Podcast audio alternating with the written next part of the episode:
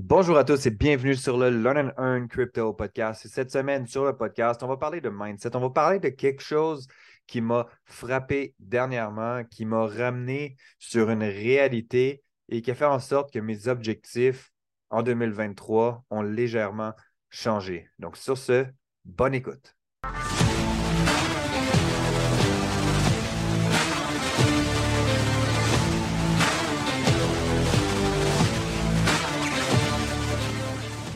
La réalité, c'est que le trading, c'est 100% euh, mindset. Donc, tu dois avoir un état d'esprit qui est clair, un état d'esprit qui est optimal pour, pour ton niveau de trading. Mais le trading, c'est tellement fort en émotions, puis on a tellement des émotions qui sont parfois trop présentes qu'on ne se rend pas compte que cette émotion-là peut impacter d'une manière négative ton niveau de trading.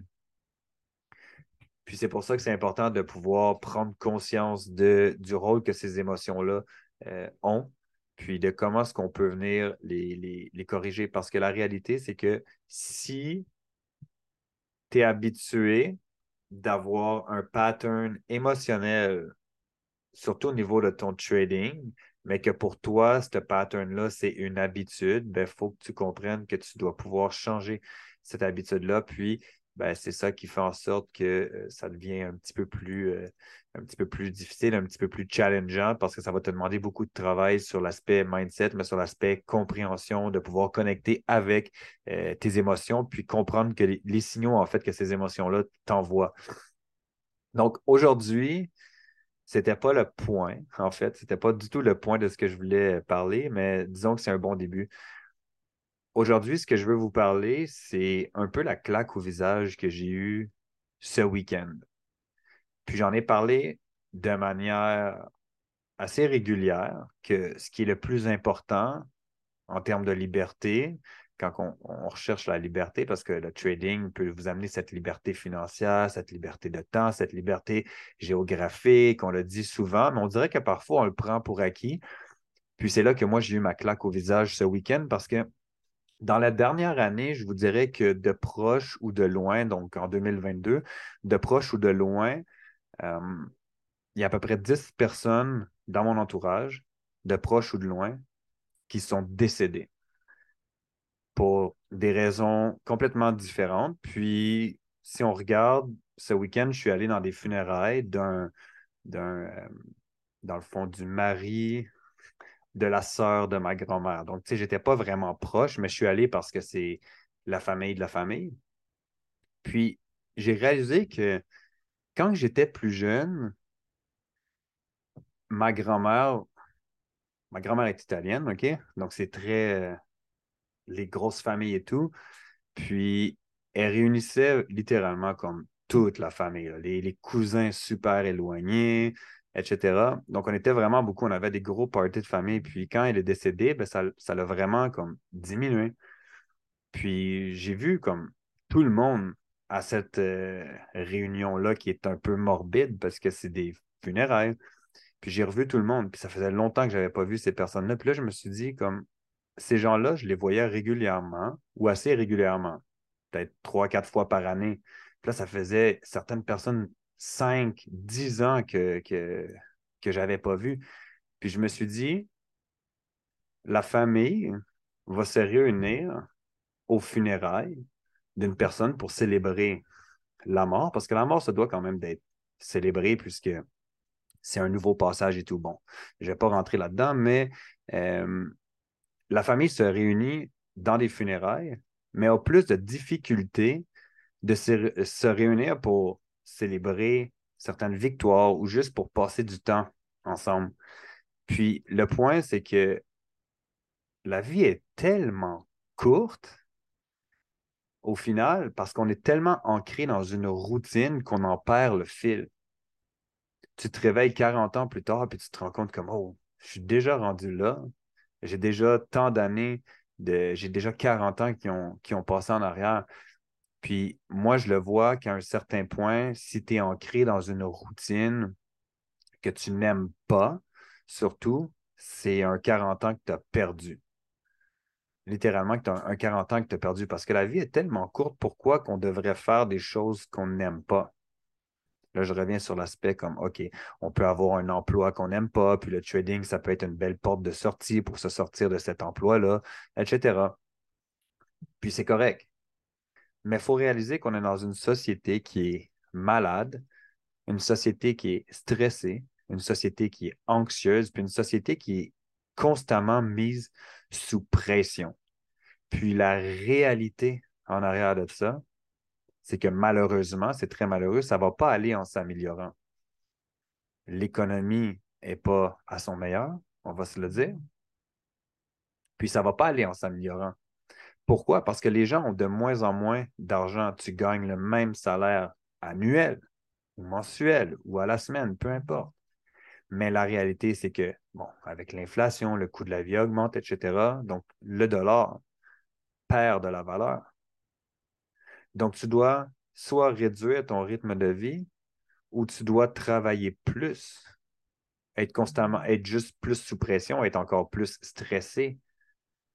Puis, le point est que c'est ça qui est, qui est vraiment comme très plate et très malheureux, c'est qu'il va falloir travailler plus, travailler plus fort pour maintenir son rythme de vie ou continuer dans un, une lignée qu'on n'aime pas en ce moment. Si tu aimes ton boulot, puis que tu aimes ta vie en ce moment, c'est une toute autre histoire. Mais ce n'est pas nécessairement la vie de tout le monde. Peut-être qu'il y en a aussi qui aiment leur vie, qui aiment leur rythme de vie, qui aiment leur routine actuelle, mais ce n'est pas ce dont vous avez rêvé. Puis la réalité, c'est que tu peux avoir la vie que tu rêves de mener. Puis c'est là que ce, ce, week-end, tout ce que je dis en ce moment, je l'ai déjà répété. D'autres personnes l'ont déjà répété également.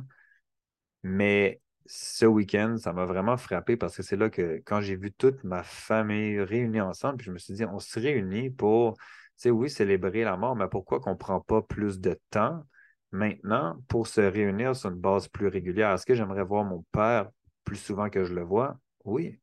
Est-ce que j'aimerais voir ma mère, ma soeur et d'autres familles proches plus souvent que je les vois en ce moment? Oui. Est-ce que j'aimerais pouvoir passer plus de temps avec ma fille en ce moment, puis ma conjointe? Oui. À faire des choses que j'ai plus envie, comme voyager? La réponse, c'est oui. C'est sûr qu'il y a certains facteurs qui font en sorte que OK, j'ai quand même, je veux dire, une certaine, une belle liberté, contrairement à d'autres personnes. Donc, je me considère quand même très chanceux, mais est-ce que je voudrais plus? De liberté encore? Certainement que j'en voudrais plus. Maintenant, il faut juste que moi, je puisse travailler, restructurer mon planning, puis travailler en fonction de ce que je veux vraiment. Puis, c'est là que j'ai réalisé que pour mes objectifs en 2023, ce que je veux, c'est aller chercher un niveau plus élevé de liberté financière à 100% mais aller chercher un niveau de liberté de temps beaucoup plus élevé. Parce que la plus grande richesse, je l'ai déjà dit, c'est le temps.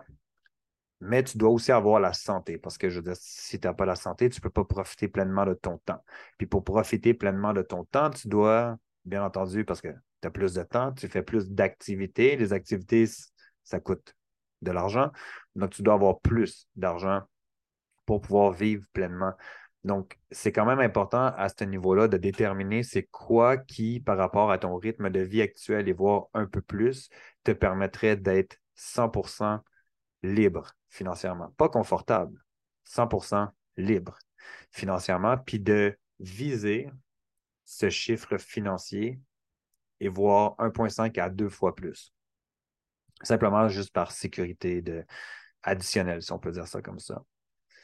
Puis j'ai souvent euh, aussi répété qu'en tant que parent, on doit offrir trois choses super importantes à nos enfants. Si vous êtes parent, ben, vous allez vous reconnaître. Si vous ne l'êtes pas, ben, vous n'allez juste pas vous reconnaître, puis c'est correct. Si vous prévoyez en avoir, c'est good. Mais d'une façon ou d'une autre, ça va vous toucher. C'est que trois choses qu'il faut offrir à ses enfants, c'est de l'amour, c'est de la sécurité et c'est du temps.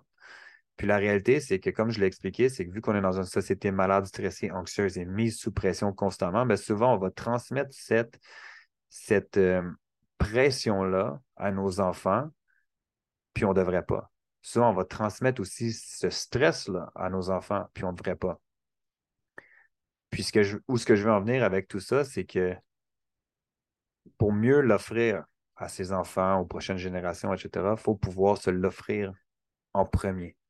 Il faut que tu sois capable de t'offrir à toi-même de l'amour, de la sécurité et du temps. Le trading, en raison de une heure à deux heures par jour, par jour peut t'amener à ces objectifs-là. Donc, je crois que c'est important de pouvoir se rappeler ses buts, de ne jamais abandonner et de comprendre que l'argent peut acheter pratiquement tout, sauf du temps. Tu ne peux pas créer plus de temps, tu ne peux pas acheter plus de temps. Par contre, tu peux créer ta liberté de temps. Plus de temps libre à faire ce que tu aimes avec les personnes qui te sont chères, les personnes qui sont importantes pour toi.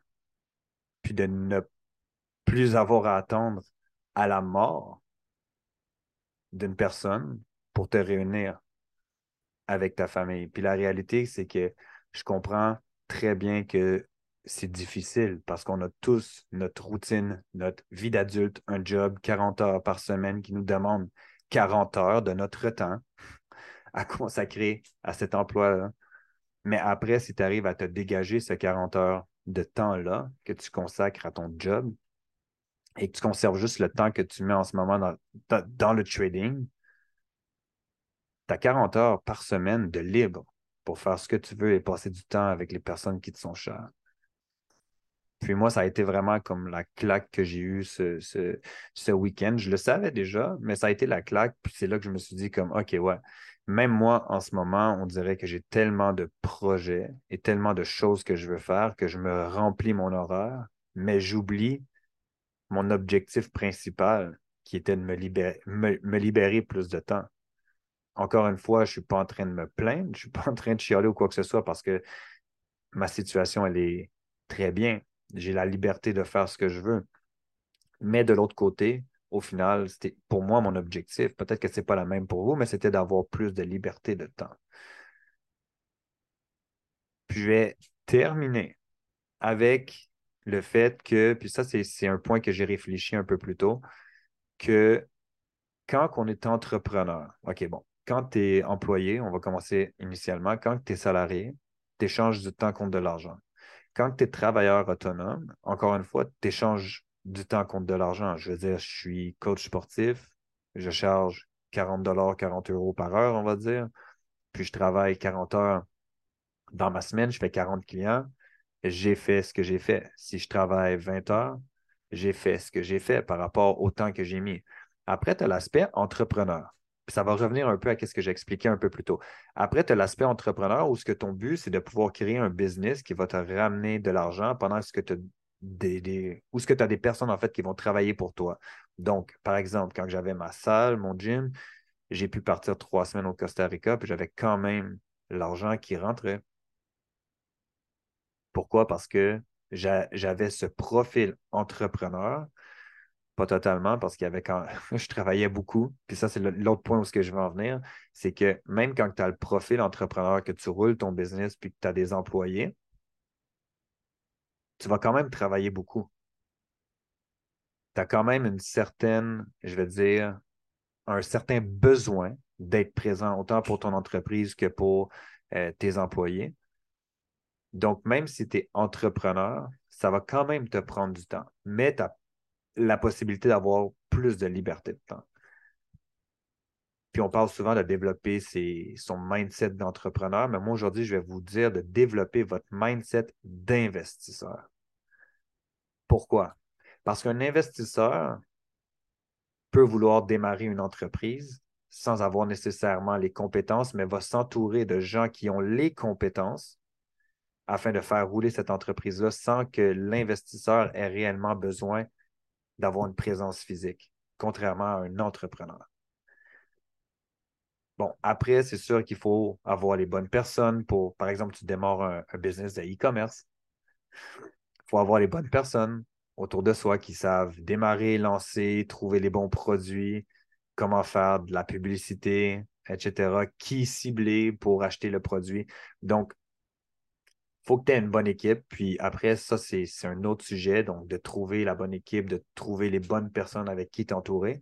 Mais si tu arrives à bâtir un bon réseau de contacts, à faire du bon networking, à t'entourer de bonnes personnes, qu'à chaque fois que tu as cette ouverture d'esprit-là de pouvoir te dire, je vais aller dans un événement X et juste rencontrer ces personnes-là, ça va te permettre d'ouvrir certaines portes.